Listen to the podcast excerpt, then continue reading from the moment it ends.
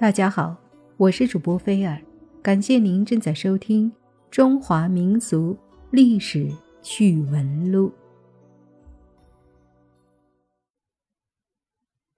我们都知道，林则徐是中国著名的民族英雄，他一心一意的为国为民，鞠躬尽瘁，死而后已，让后世人敬佩。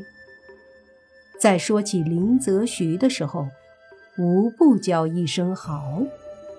林则徐的生平事迹，大家都有所了解。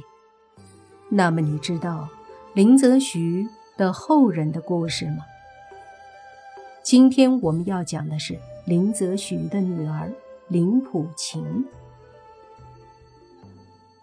林普琴是林则徐的次女。俗话说“虎父无犬子”。到了林则徐和林普琴这儿，就是虎父无犬女。在危机时刻，林普琴的选择和作为不逊色于任何一位男子，也让人敬佩。林普琴小时候就与清朝著名大臣沈葆桢定下了娃娃亲，而两人除了夫妻关系之外，还是表兄妹的关系。沈葆桢的母亲林慧芳是林则徐的六妹，娃娃亲在古代很常见，但也不是那么容易定下来的。沈葆桢此人长相一般，身材矮小，小时候还体弱多病。林则徐为什么会选择沈葆桢作为自己的女婿？难道仅仅是因为血缘亲近吗？这未必。恐怕林则徐看重的是他的才华。这沈葆桢十一岁的时候，父亲中举，随后远赴北京参加考试。当时他将沈葆桢带在身边，但是却没有带上北京，而是将沈葆桢安置在了南京。当时的林则徐任江宁布政使，所以沈葆桢在舅舅家。待了大概有半年的时间，这一段时间，他跟随林则徐读书，对他的影响很大。同样的，林则徐在这半年时间里，认可了沈葆桢的才华和品德，所以一年之后，他就为林普琴定下了沈葆桢这桩娃娃亲。成亲之后，两人夫妻恩爱，感情生活十分和谐。道光二十七年，沈葆桢考取了进士，受编修之职。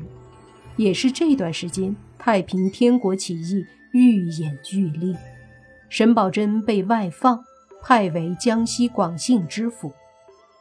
当时的江西是受到太平军冲击比较严重的地方。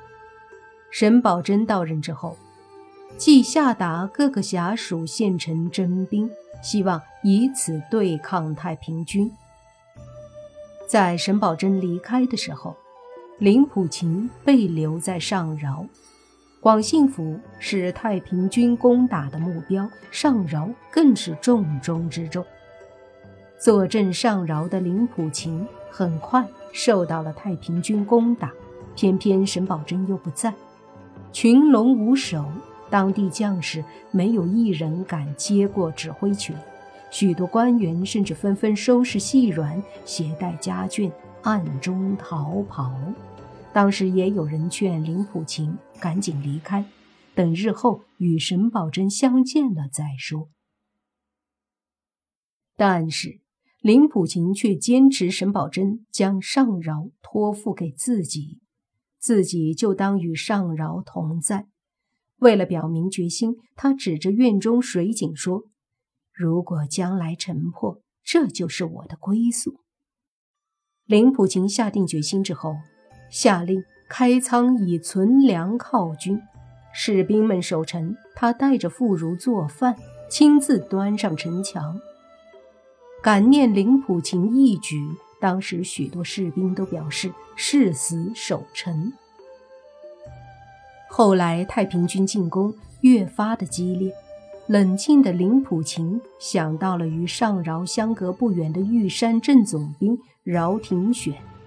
饶廷选是林则徐的旧部，也离上饶更近，向他求援是最好的。但关键是玉山镇的情况也不明了，不知他是否愿意援救。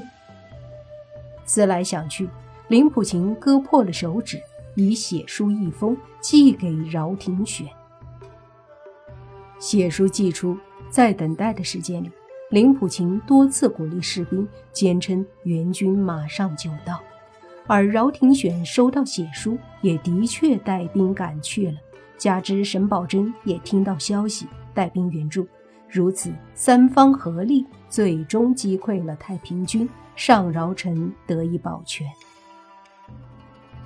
清朝廷虽没有嘉奖林普勤之功，但是大家对于林则徐的虎女都十分佩服，所以，在林普勤死后，挽联赞：“为名臣女，为名臣妻。”将右左元荣、锦缎夫人分尾记，以中秋生，以中秋逝。天边图浩破，云商仙子震前身。